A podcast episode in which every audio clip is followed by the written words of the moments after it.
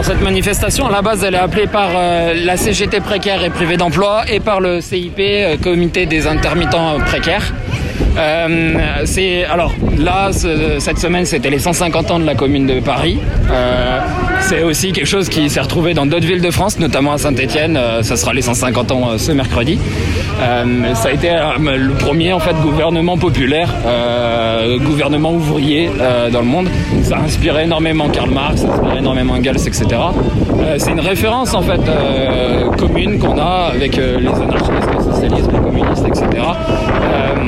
Et après, dans un deuxième temps, cette manifestation, ça aussi pour la volonté de, euh, euh, de continuer jusqu'au fil, jusqu'à la Comédie de Saint-Etienne, qui sont actuellement occupés sur des revendications qui sont extrêmement belles et extrêmement euh, prometteuses. La première, déjà, c'est la- l'abrogation de la réforme de l'assurance chômage, qui aujourd'hui va plonger véritablement bah, des, des- des- des- millions de travailleurs en fait dans la précarité.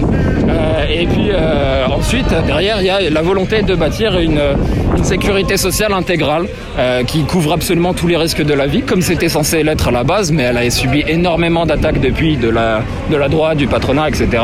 Donc c'est de reconstruire euh, cet outil en fait de sécurisation de, nos vies.